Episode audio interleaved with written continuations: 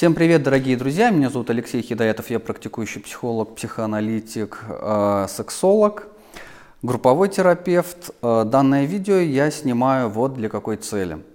Э, очень много запросов, вопросов, очень много непонятных ситуаций, когда клиенты очень сильно хотят пойти на терапию, хотят выбрать своего терапевта, аналитика в долгосрочную или даже в краткосрочную, и сталкиваются с такой проблемой, что они не могут для себя понять и определить, как все-таки выбрать правильно психолога, как выбрать правильно психотерапевта. Собственно говоря, в этом сегодня мне будет помогать Юлия Комиссар, моя девушка. Вот, постольку, поскольку у нее очень большой опыт выбора терапевтов, больше 10 лет э, личной терапии. К слову говоря, у меня тоже клиентский опыт, больше 10 лет личной терапии. Но у меня еще есть мой профессиональный взгляд и моя практика. И в этом смысле вот мы сегодня попытаемся с Юлией разбираться в этом вопросе. Юля, привет. Привет. Привет всем зрителям, слушателям. Давай начнем с простых вещей. Представься, расскажи, ну, кто ты, чем ты занимаешься. Давай я помогу тебе. Ты блогер, ну, потому что ты пишешь, и потому что люди откликаются на то, что ты пишешь. Это не то, что я экспертные текста пишу, и никто не отвлекается. Ну, я не скажу, что я прям активный блог. Да, это называется микроблог, и, в общем-то, сейчас я его веду только в одной соцсети, а, но, однако, это периодически дает достаточно большой отклик, вплоть до того, что мне люди не только пишут в соцсетях, которых я знаю, очно и заочно, но и звонят даже по телефону знакомые, с которыми я не общаюсь активно. И они задают вопросы именно по личным историям. Много интересует и мой личный опыт. Угу. Еще ты мама. Да, я мама. Я мама дошкольника одного, и э, я мама выходного дня. То есть на выходные ко мне приезжает еще один ребенок, э, за которым которого я тоже воспитываю. Еще ты жена. Ну, практически жена. Да, еще ты э, жена терапевта, аналитика, сексолога. Да, это тоже ну, своя специфика. Я вообще по профилю образования экономист, финансы и кредит. Правда, не работала в этой сфере, поняла, что это не мое. Собственно говоря, всю жизнь я связана с творчеством, и в детстве меня увлекала философия. Э, в те времена психология не была так доступна широким массам.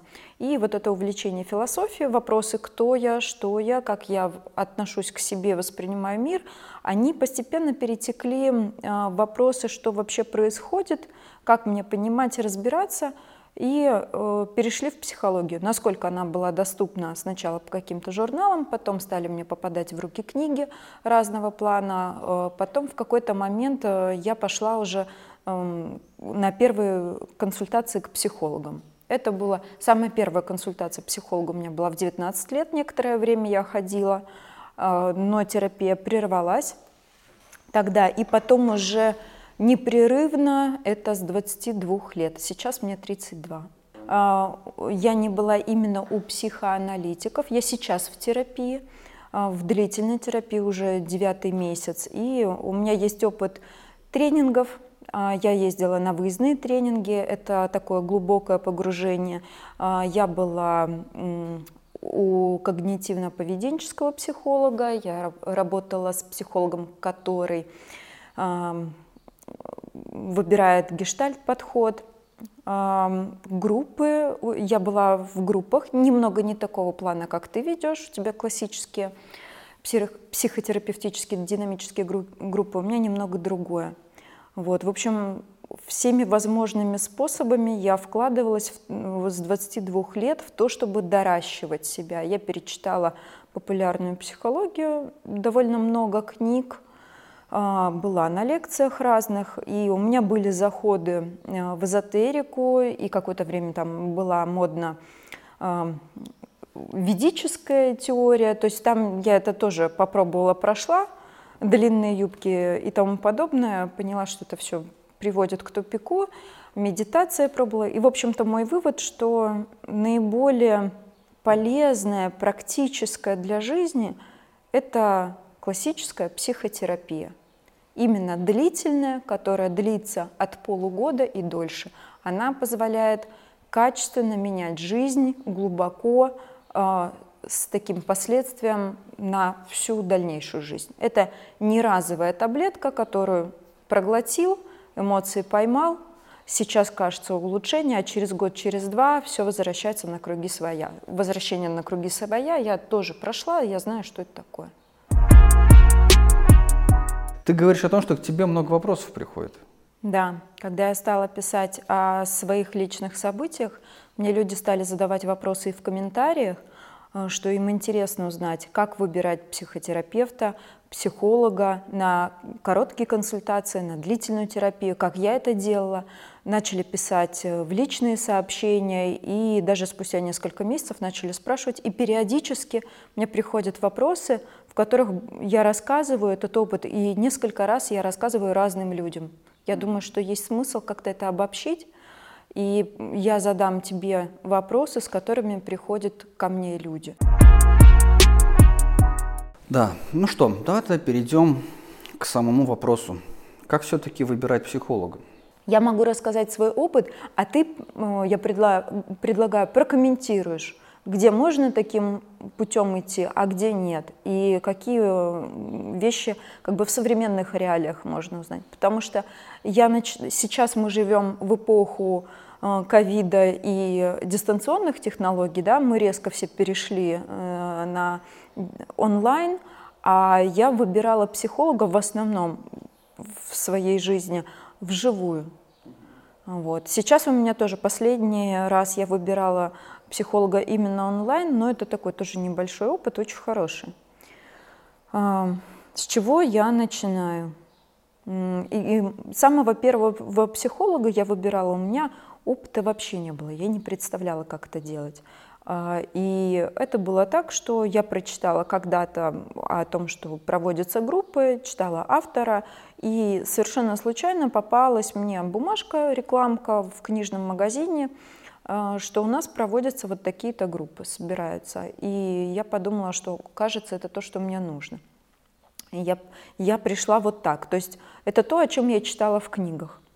А, и я пришла, и выбора особого не было, было трудно понять, есть ли вообще еще кто-то другой в городе, информация была не очень доступна. И на месте я уже смотрела. То есть я пришла сначала на групповые занятия, а, какое-то время ходила на группы, на семинары, а потом уже у меня сформировался запрос, что возникают на занятиях у меня очень много вопросов разных сильных чувств, на занятиях, э, которые 2 часа и группа, например, 10 человек, я не успею их все задать, расспросить. А, и тогда мне нужно идти на личную консультацию. И, в общем-то, этим способом я пользовалась и в дальнейшем. Я сначала приходила на группу, смотрела, как ведет себя э, ведущий психолог э, в принципе в группе, как отвечает на вопросы участников, и из этого делала для себя вывод, я доверяю ему или нет, как обстановка складывается, насколько границы держатся, приятен мне человек или нет, понимаю я, о чем он говорит или нет. А, и когда вот это на эти вопросы у меня возникает да, да, да галочки, тогда я могу идти уже дальше, поближе на индивидуальную консультацию. Да, логично. Я вот как раз об этом думаю. У меня сейчас же группа, которую я веду. Уже, уже много лет в группе, ну как сказать много, это долгосрочный проект, учитывая, что частота встреч раз в неделю, то два года это много. Вообще сейчас третий год идет. И вот у них возникают проблемы, что на группе им не хватает времени. Потому что группа активная, интенсивная, плотная. И э, это правда, что на группе ты получаешь групповой процесс, базовую информацию и общую, скорее ты задеваешь какие-то ниточки, которые необходимо было бы э, про себя решить. А уже на личной терапии ты можешь плотно и долго, планомерно вышлифовывать и разбираться со всеми своими запросами, проблематиками, вопросами, проблемами и так далее, трудностями, сложностями, все, что, все, что в это входит. А, так, да, это причины. То, о чем мы поговорили, то, как э, ты знакомишься с, э, правильно понимаю, да, с терапевтом. А, на что опираться? На что ты опираешься, когда ты выбираешь психолога? Самое первое впечатление, мне, должен, мне должно быть комфортно с ним как с человеком, то есть внешне. Я сейчас буду приводить какие-то примеры, возможно, да, а они пускай будут звучать оценочно. Я э, не говорю, что это правило, ну как бы, что это железное правило, и всем надо так делать. Это лично мои впечатления. Ну, например, когда э, я вижу психолога, который рассказывает о том, как принимать себя, любить себя, а, но он не выглядит здоровым, например. Или, ну как, например, он не выглядит здоровым. А, бывают люди выглядят полными, но видно, что они чувствуют себя комфортно. Они нормально передвигаются, им не мешает их вес.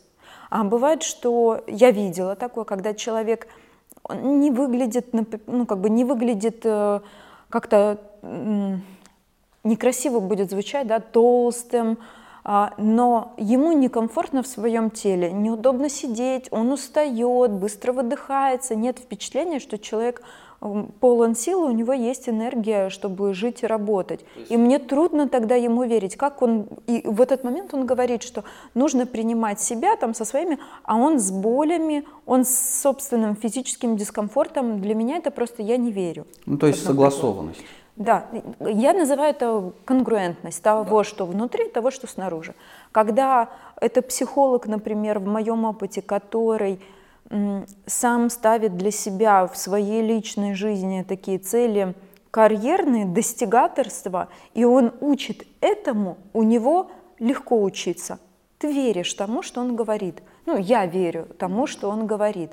А когда это в моей жизни было дважды такое, когда я видела, например, а, психолога, который э, рассказывает мне о том, как выстраивать отношения, сам не находясь в отношениях, разорвав отношения, выбирает для себя путь одиночки.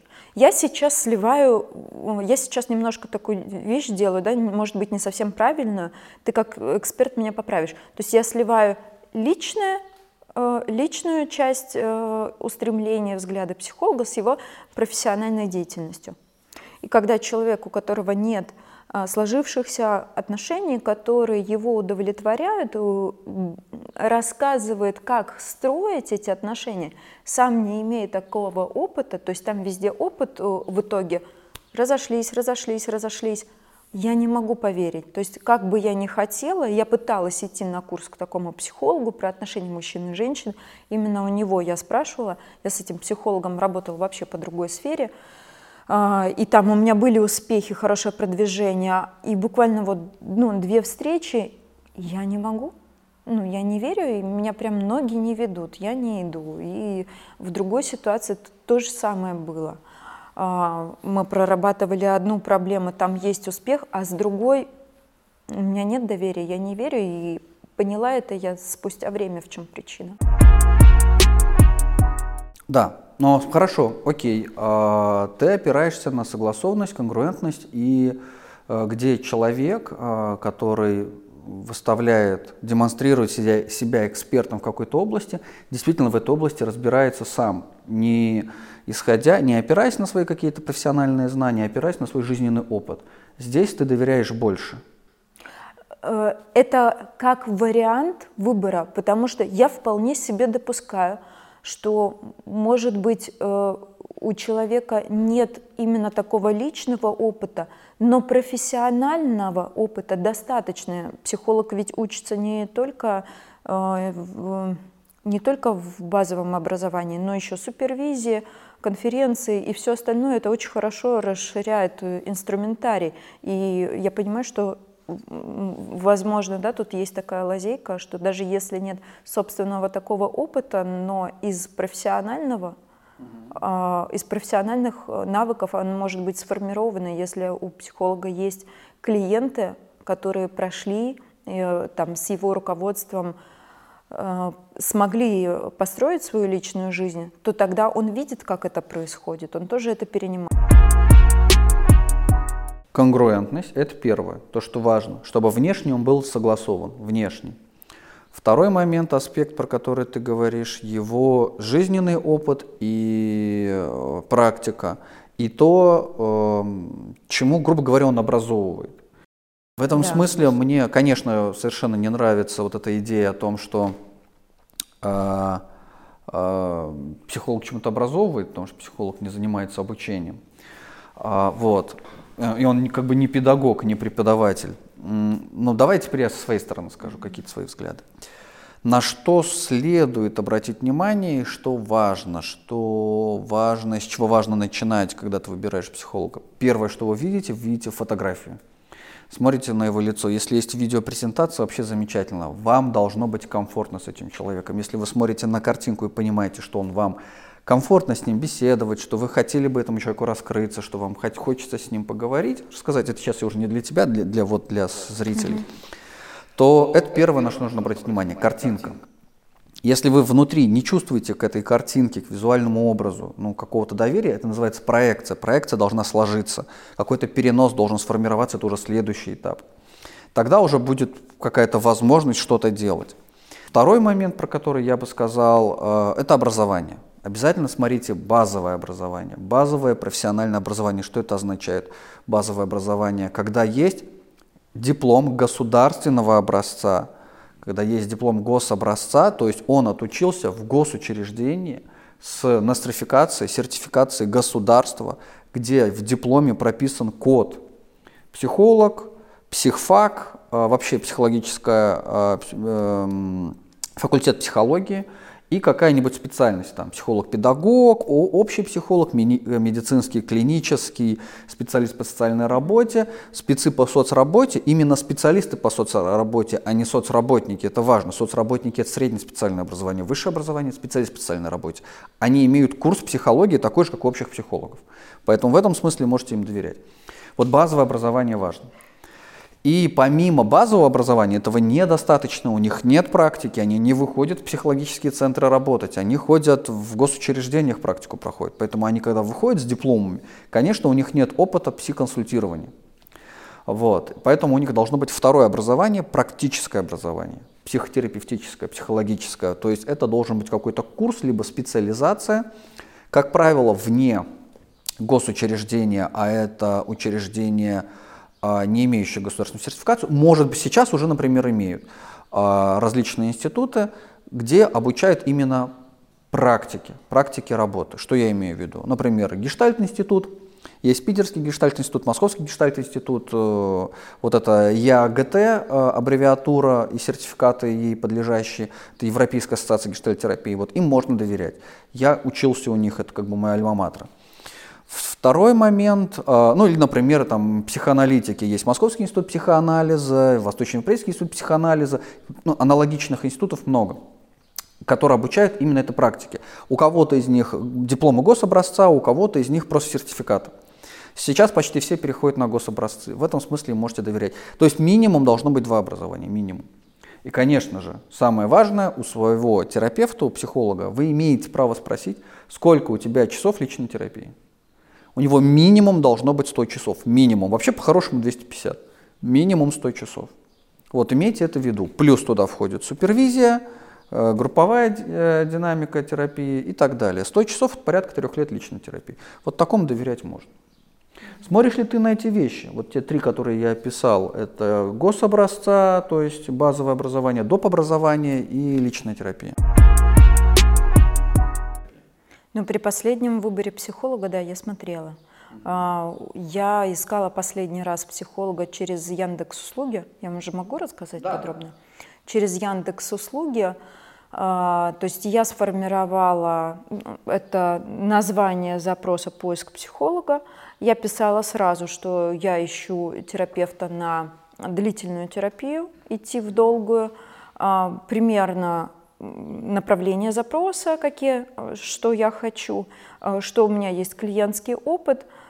А, и, собственно говоря, дальше я смотрела, сколько было... Дальше я смотрела отклики, которые прилетали на этот запрос. То есть в Яндексе специалисты, когда видят, э, что появляется запрос э, в их, запрос в их направлении, они откликаются, если им это интересно. У меня было 42 отклика, я указала там бюджет, который меня устраивал, чтобы идти в долгу.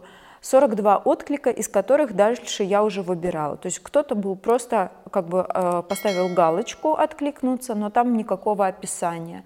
А, и в их профиле тоже никакого описания.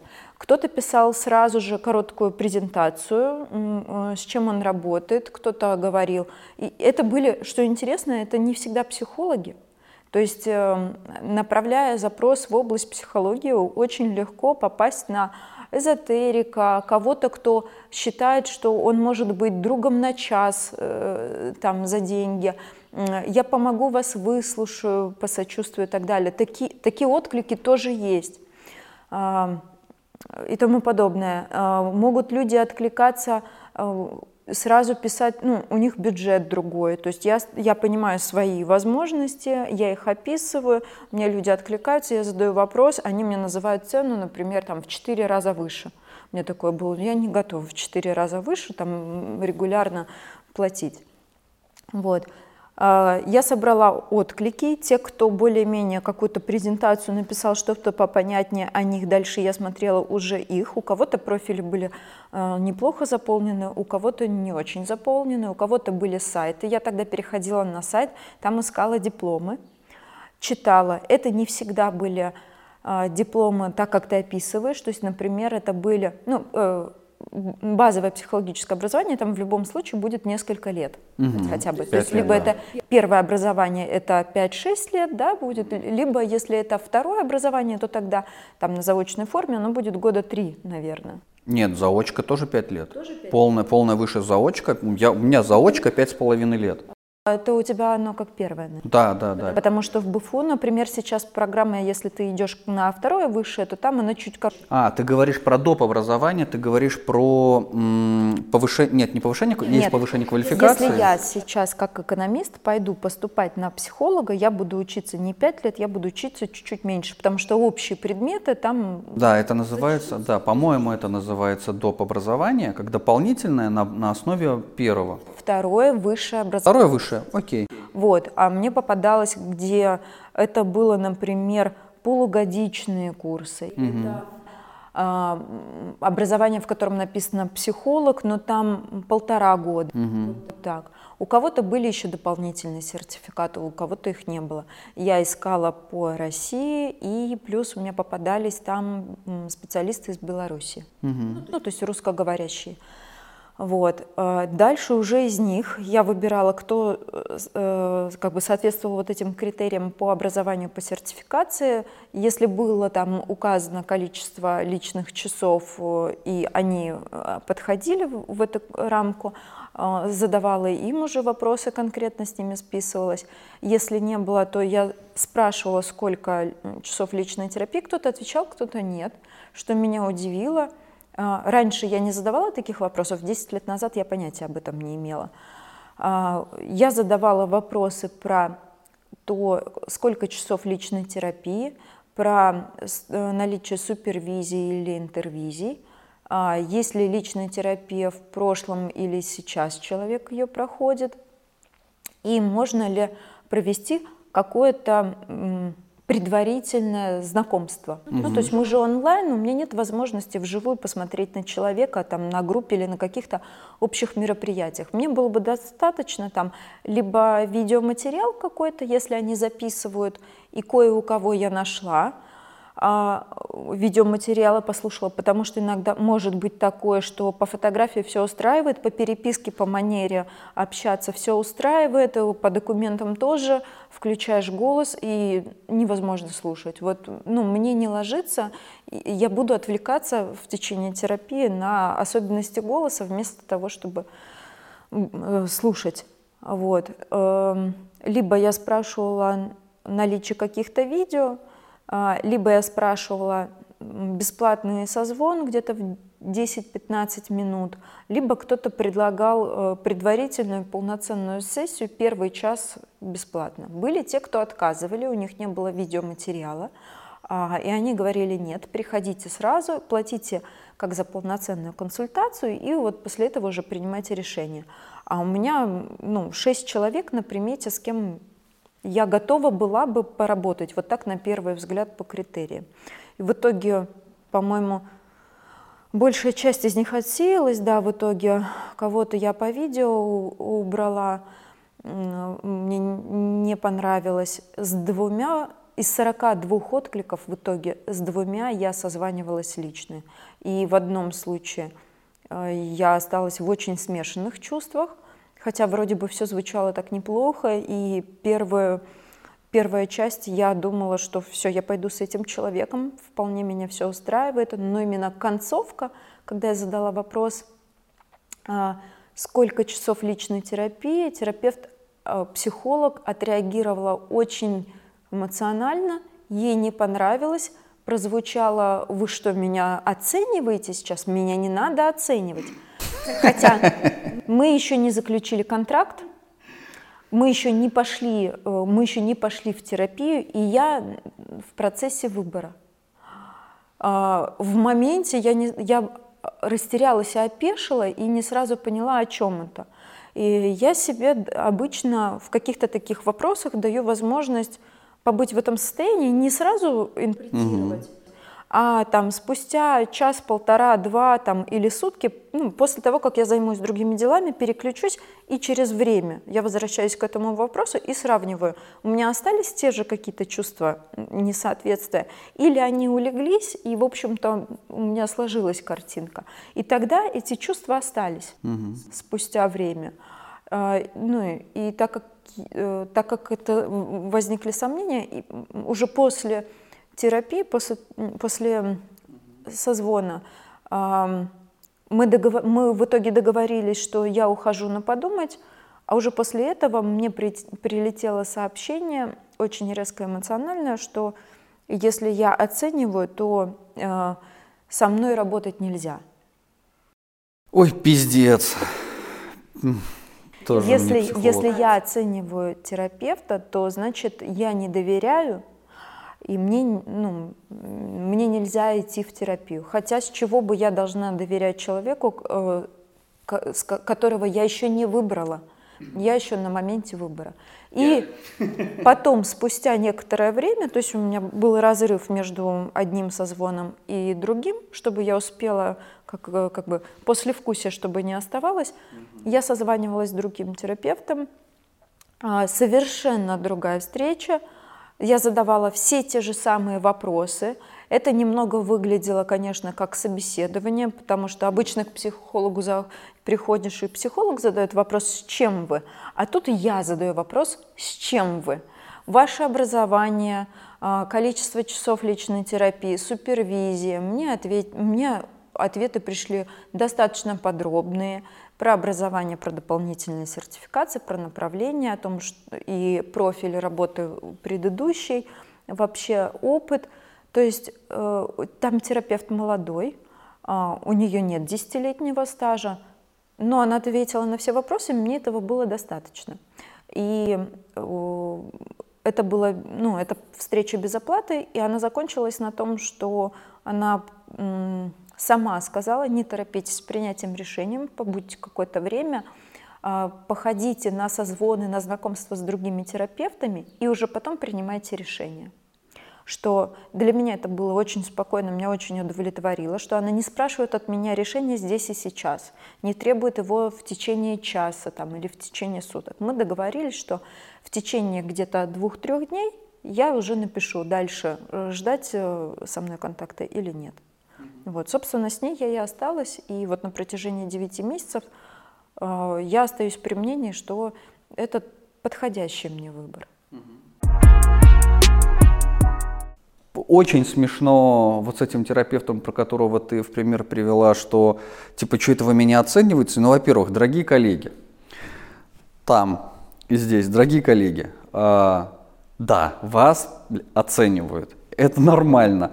Когда ты идешь в магазин, когда ты идешь покупать iPhone или какой-нибудь компьютер или машину, ты оцениваешь. А уж когда ты идешь к человеку для того, чтобы открыть свою душу и достать все свои психологические травмы, ты, конечно, должен оценивать и понимать, кому ты идешь и об этом рассказываешь. И, ну, понятно, что как бы я бы рекомендовал такому коллеге сходить на личную терапию и проверить свои нарциссические травмы, страха оценки. Это нормально. К слову говоря, когда ко мне приходят клиенты, вот За последние два года еще ни один клиент меня не спросил о личной жизни. Я сижу, все жду и жду, когда меня спросят. А меня все не спрашивают и не спрашивают. Я аж прям расстраиваюсь, такой, вам все не интересно про меня, я хочу про себя рассказать, а вы меня как бы не спрашиваете. Но про меня достаточно хорошо написано на моем сайте. А, у меня очень много видео. Люди, когда ко мне приходят, они уже со мной знакомы. Им плевать, им не интересно с моих уст услышать то, что они уже видели в интернете. В этом смысле я как-то со спокойной душой к этому отношусь. Если меня спросят, сколько часов личной терапии, да легко. Супервизия сейчас есть, постоянное дополнительное образование, у меня куча проектов, у меня конференции, выпуски. Это, кстати, очень важно. Если вы про своего психолога видите в медиа, видите в СМИ, к слову говоря, в СМИ я регулярно появляюсь, видите его публикации, статьи научные или популярные, видите его выступления на конференциях участия, где он появляется в других проектах профессиональных, где признают его коллеги, где у него есть авторитет среди коллег в профсообществе. Любой авторитет. Даже плохой авторитет, то есть негативный авторитет тоже авторитет. Если коллеги о нем говорят, а он плохой – это важный показатель. Они говорят это не просто так. Очень может быть, что речь идет как раз о нарциссической травме самих вот этих вот коллег. И было бы очень неплохо зайти и проверить, посмотреть. Есть много э, именитых, популярных, э, знаменитых психологов, которых профсообщества не признают, к сожалению. Э, не просто так не признают, на то есть свои основания, разность видов подходов, разность э, э, самопрезентации, не, не, как бы, несоответствие э, профорганизациям, потому что есть различные этические кодексы, но это не делает э, данного эксперта, данного терапевта плохим. Он плохой для вот этого сообщества, которое его не приняло или не хочет принимать. Поэтому это важный момент, имейте в виду, дорогие клиенты. Ну, я хотела подтвердить твои слова, что я тоже это видела, когда э, авторитет может быть не очень хороший, а мое личное впечатление очень хорошее. Давай э, с именами. Ну, Ройтман. Да, да. Вот я тоже хочу сказать, что э, есть такой э, коллега Александр Ройтман, очень провокативный психотерапевт. Там так и написано. Он за ним, он провокативного направления помимо того, что как бы у него и гештальт есть образование и так далее. И его, конечно, очень не любят за его очень провокативные... У него там есть медиа-скандал один. К слову говоря, никто не вникает, не разбирается в деталях. И клиенты, и терапевты. Да, и относятся предвзято. Хотя у нас вообще мир так устроен сейчас, что люди правда относятся предвзято к чужому хайпу.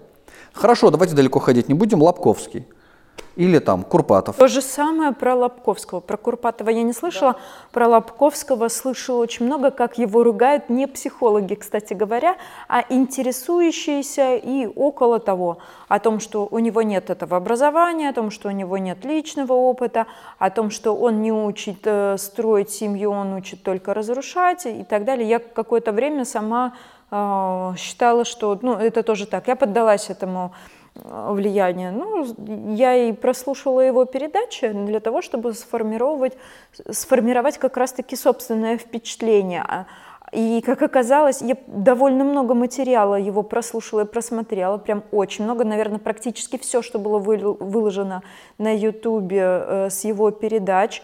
И тогда стала понимать, что то, что я слышу, отличается от моего личного впечатления из его передач. Поэтому это, конечно, важно перепроверять э, самостоятельно эту информацию, чьи-то чьи оценки. Лучше формировать собственную. Как, какими категориями либо критериями пользовалась при выборе терапевта? Сейчас еще хорошая такая вещь есть, как социальные сети. Сейчас абсолютно все специалисты э, в той или иной степени уходят в онлайн.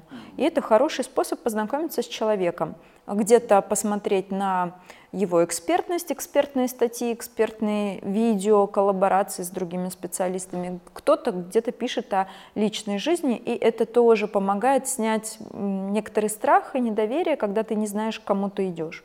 Ты можешь посмотреть на то, как человек выглядит, о чем он пишет, что для него важно, что в его ценностях. И так я тоже пользовалась. Так я, кстати говоря, нашла Наталью Крылову. Вот, и пришла первый раз тогда к ней. Наташка, привет. Вот. А, то есть какое-то время мне просто попадались посты в соцсетях, я стала смотреть, подписалась на сообщество, и я смотрела молча, без лайков, без комментариев, и как бы обо мне, ну, а, я так слежу за частью психологов, например, Калининграда и России, кое-кого с Украины, я могу не проявлять себя как подписчик, но я слежу за материалами, и если там я вижу что-то, что мне откликается, совпадает э, с моими интересами, болью или запросом, то тогда я уже могу проявить себя и, соответственно, пойти на групповую или на личную терапию. Э, я смотрю видео, если они доступны, э, и, например, мне приходят вопросы, там, как выбрать, или там говорят, ой, дорого. Бывает такая реакция, когда человек а, ни разу еще не был у терапевта, он привык, что он может пойти там заплатить весомую сумму, например, стоматологу. Он угу. понимает, за что он платит, он знает этот результат. А к психологу еще пока непонятно. И как придать ценность? Это в своей жизни да, мы понимаем, а, что вот у меня вот это вот болит, это мне важно, ценно. Но смогу ли я с этим разобраться у психолога? непонятно. Если раньше такого опыта не было, соответственно, может быть в голове представление такое, например, ой, ну сколько стоит консультация, мы же просто поговорим. Например, 500 рублей. А когда видит цену, э, например, там 3000, то уже очень дорого. И хороший вариант посмотреть видеоматериалы, которые есть, послушать все, что доступно. thank you